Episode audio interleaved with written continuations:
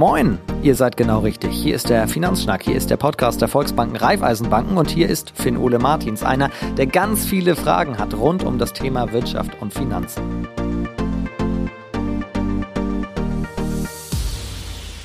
Heute geht es um ein Thema, das uns alle schon mal betroffen hat oder betreffen wird wahrscheinlich, die erste eigene Wohnung. Ich will wissen, was es alles so zu bedenken gibt, bevor man in die erste eigene Wohnung einziehen kann, was meine Bank eigentlich mit dem Thema zu tun hat, denn das können wir jetzt schon verraten, das ist tatsächlich mehr, als man so denkt. Und deshalb spreche ich heute mit Annalena Boll. Die arbeitet als Kundenberaterin speziell für junge Leute bei den Volksbanken, Raiffeisenbanken und kann mir da hoffentlich helfen. Hallo Frau Boll. Hallo Herr Martins. Schön Sie zu hören. Herzlich willkommen quasi zu unserer digitalen Wohnungsbesichtigung. Berechtigung. Vielen, vielen Dank. Spezialistin für junge Kunden, was heißt das genau? Also falle ich da mit meinen 26 Jahren eigentlich noch rein? Ja, definitiv fallen Sie da mit Ihren 26 Jahren noch rein. Ich bin ähm, bei den Volks- und Raiffeisenbanken für alle Kunden bis 30 Jahre zuständig. So lange ist man noch jung. Das, das höre ich sehr, sehr gerne. Dann sind Sie also die absolut richtige Expertin für das Thema heute. Eigene Wohnung. Aber vorweg einmal ganz kurz, was hat eine Bank damit zu tun? Wenn ich jetzt denke, ich brauche eine eigene Wohnung, dann würde ich eher ins Internet gehen, auf den diversen Portalen eingeben, was ich suche und dann hoffe ich, dass ich irgendwann eine finde. Wir als Volksbanken und Raiffeisenbanken zeichnen uns ja durch unsere genossenschaftliche Beratung aus. Das heißt, wir beraten ganzheitlich und schauen über den Tellerrand hinaus. Das bedeutet, dass wir uns eben nicht nur angucken, Mensch, ähm, was können wir vielleicht ähm, zum Thema Konto etc. machen, sondern wir gucken uns auch an, Mensch, das Thema erste eigene Wohnung, wie können wir da unterstützen? Das heißt, wir machen eventuell sowas wie einen Finanzplan. Das heißt, wir gucken uns an, wie ist meine aktuelle Situation, was benötige ich, um den Auszug in die erste eigene Wohnung umsetzen zu können. Das heißt, ich bin jetzt ein junger Kunde, ich möchte unbedingt eine eigene Wohnung haben, ich komme zu Ihnen und wir machen diesen Finanzplan, den stellen wir auf. Heißt das, ich muss quasi alle Ausgaben und alle Eingaben bei Ihnen auf den Tisch liegen? Oder was genau machen Sie, wenn junge Kunden zu Ihnen kommen, die zum ersten Mal in eine eigene Wohnung ziehen wollen? Grundsätzlich ist es ja so, dass die Kunden meistens zu einem bestimmten Anlass kommen. Das heißt vielleicht die Volljährigkeit, man wird 18, äh, man beginnt das Studium, man beginnt die Ausbildung und dann schauen wir uns eben gemeinsam an, Mensch, wie ist meine aktuelle Situation? Was habe ich monatlich für Einnahmen? Also was kommt monatlich rein? Was gebe ich denn so aus? Und was bleibt unterm Strich übrig? Und reicht das dann im Endeffekt dafür, ähm, in meine erste eigene Wohnung zu ziehen? Und das rechnen Sie mir dann sozusagen aus? Genau, das machen wir, erarbeiten wir quasi gemeinsam. Und wie sind so Ihre Erfahrungen? Können Sie da ein bisschen was von berichten? Also sind die Vorstellungen der jungen Leute realistisch, wenn sie zu Ihnen kommen? Oder gibt es Dinge, die Sie zu wenig berücksichtigen? Grundsätzlich ist es so, dass meistens die Kosten zu wenig berücksichtigt werden. Man unterschätzt ganz oft, dass die erste eigene Wohnung nicht nur heißt, dass man nur Miete zahlen muss, sondern zur Miete gehören natürlich eben auch noch Nebenkosten. Mhm. Das heißt sowas wie Strom, Heizkosten, Telefon und Internet. Ich möchte ja natürlich auch in meiner ersten eigenen Wohnung in meinem WLAN surfen können. Ja, ja. Rundfunkbeitrag oder ähm, Versicherung ähm, all das, was dazugehört, die Mietkaution und ja, vor allem auch die Einrichtung, denn ich nehme ja nicht unbedingt immer alles aus meinem eigenen Zimmer von zu Hause mit oder es ist vielleicht nicht ausreichend für die erste eigene Wohnung, um diese dann zu füllen. Mietkaution ist ein sehr gutes Stichwort. Ich weiß noch, wie das bei mir war. Erste eigene Wohnung, Wohnungsbesichtigung, Vertragsmodalitäten wurden aufgesetzt. Eigentlich war alles klar, ich habe das durchgerechnet und dann wurde ich kalt erwischt von der Mietkaution. Was genau verbirgt sich da eigentlich dahinter?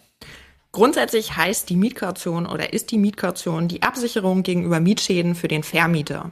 Das heißt, ähm, das können bis zu drei Netto-Kaltmieten sein, die man im ja, wenn man in die Wohnung einzieht, sozusagen hinterlegen muss. Dafür gibt es verschiedene Möglichkeiten. Zum Beispiel gibt es das herkömmliche Sparbuch. Ich weiß, in der heutigen Zeit das Sparbuch. Das gibt's noch? Ja, das gibt es tatsächlich noch. Ähm, nicht mehr so das aktuellste, aber es gibt eben noch Mietkautionssparbücher, die eben dazu dienen, dass die Mietkaution über den Zeitraum des Mietverhältnisses quasi geparkt wird. Drei, vier Monatsmieten, das ist ja so auf einmal ganz schön viel Geld. Kann mir da irgendwie auch die Bank helfen, die Volksbanken, Raiffeisenbanken helfen? Definitiv können wir dort unterstützen.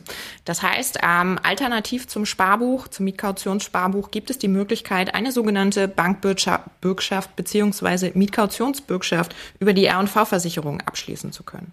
Das heißt, ich muss nicht, ähm, zum Beispiel, nehmen wir jetzt mal an, ich müsste 1500 Euro Mietkaution hinterlegen. Das müsste ich in dem Falle nicht, denn in dem Falle springt für mich die Bank beziehungsweise die R&V-Versicherung ähm, für mich als Bürger ein und dafür zahle ich jährlich einen Betrag zwischen, kommt immer auf die Höhe der Mietkaution an, zwischen ähm, 50 und, ja, sagen wir 80 Euro.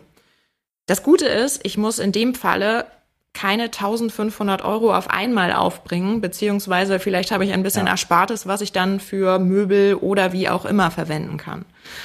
Einen kleinen Hinweis dazu gibt es noch. Ähm, der Vermieter darf entscheiden, welche Art von Mietkaution ähm, gewählt wird. Das heißt, man muss vorher den Vermieter bei einer Bank beziehungsweise Mietkautionsbürgschaft um Erlaubnis bitten. Ah, okay. Das heißt, ich kann nicht einfach mit der Bank absprechen, so und so machen wir das jetzt und dann wird das so gemacht. Der Mieter entscheidet, wie er das Geld erhält. Genau.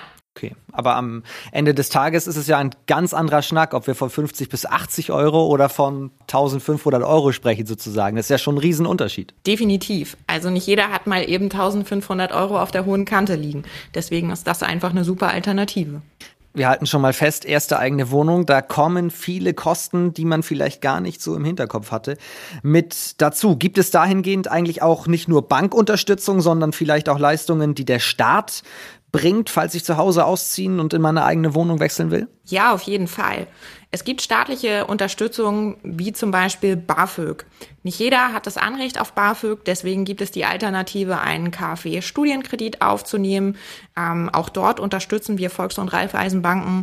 Oder wenn mein Einkommen relativ gering ist, habe ich die Möglichkeit, in meiner Gemeinde beziehungsweise in meinem Kreis Wohngeld zu beantragen, was eben als Unterstützung für meine Miete gilt.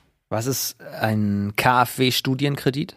Die Kreditanstalt für Wiederaufbau stellt zinsgünstige Studienkredite zur Verfügung. Das heißt, ähm, ich nehme diesen Kredit auf und zahle ihn erst nachher nach meinem Studium, wenn ich in Lohn und Brot bin ähm, und einen festen Arbeitsplatz habe, ähm, zurück. Stark. Das ist eine coole Geschichte. Ähm, gehen wir nochmal gedanklich zurück zu unserer Wohnungsbesichtigung. Mir gefällt jetzt die Wohnung, die ich mir gerade angeschaut habe. Ich möchte sie haben. Der Vermieter gibt sein grünes Licht. Also eigentlich muss ich jetzt nur noch die Vertragsunterschrift leisten. Aber ich glaube, ich sollte vorher den Vertrag gut lesen, oder? Da kann doch bestimmt irgendwas im, im Kleingedruckten stehen, oder? Richtig, das haben Sie gut erkannt. Ähm, Im Kleingedruckten können versteckte Kosten ähm, auftauchen. Zum Beispiel sowas wie Staffelmiete. Das heißt, über die Jahre hinaus ähm, wird es so sein, dass meine Miete sich regelmäßig erhöhen wird. Auch das muss man natürlich einkalkulieren. Verschiedene Klauseln gibt es oder bei der Übergabe übernehme ich die Wohnung renoviert oder unrenoviert. Heißt, wenn ich die Wohnung zum Beispiel unrenoviert übernehme, trage ich dafür Sorge, dass die Wohnung erstmal renoviert wird. Das heißt, auch dafür muss ich natürlich ähm, Kosten einkalkulieren. Es gibt auch sowas wie Schönheitsreparaturen, die im Mietvertrag festgehalten werden können. Das sind ähm, Reparaturen bis zum Beispiel 100 Euro, die dann der Mieter zu tragen hat. Oder auch Obacht bei der Farbwahl.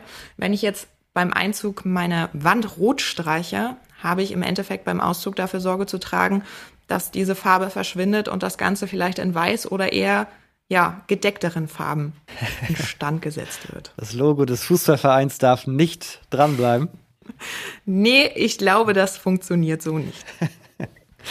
Und das wird alles im Vertrag festgehalten, das steht da alles drin. Richtig, deswegen Achtung beim Mietvertrag, lieber einmal mehr lesen als einmal zu wenig. Manchmal hilft ein Blick in den Text, hat meine Deutschlehrerin immer gesagt. Auch, auch hier trifft das offensichtlich zu.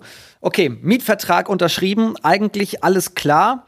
Jetzt noch einmal ganz kurz, es kann ja auch mal etwas passieren, ein kleiner Unfall, mir fällt irgendwas runter, es geht etwas Größeres kaputt. Wie versichere ich mich? Es gibt verschiedene Möglichkeiten, beziehungsweise sollte ich nach dem Auszug bei meinem oder aus meinem Elternhaus in die erste eigene Wohnung erst einmal prüfen, ob ich immer noch vielleicht über diese Familien ähm, Privathaftpflichtversicherung versichert bin. Meistens ist es so, wenn man in die eigenen vier Wände zieht, dass man darüber nicht mehr versichert ist und sich eben selber um die Privathaftpflichtversicherung kümmern muss. Das ist aber gar kein Problem, denn ähm, im Hause der Volks- und Raiffeisenbanken sitzt die R&V-Versicherung, die sich eben speziell mit diesen Themen auseinandersetzt. Das heißt, Thema Privatpflichtversicherung Privathaftpflichtversicherung heißt zum Beispiel, ich helfe jemandem beim Umzug. Und beim Umzug schleppe ich den schweren Flachbildschirm die Treppe hoch und ja, ups, mm. der Fernseher ist runtergefallen und ist kaputt. Oh nein. Und dann? Ja, im Endeffekt bleibe ich auf den Kosten sitzen.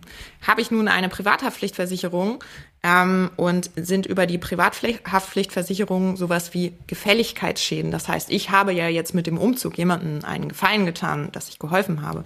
Sind diese mit abgedeckt, zahlt dann im Endeffekt meine Versicherung den Schaden. Dann kann natürlich der Fernseher so ein bisschen ersetzt werden. Gibt es noch andere Dinge, die versichert werden müssen? Definitiv. Ähm, ich sollte mir über das Thema Hausratversicherung Gedanken machen. Hausrat heißt erst einmal, stelle ich meine Wohnung auf dem Kopf, ist all das, was runterfällt, mein Hausrat. Also sozusagen alles, was in meiner Wohnung ist.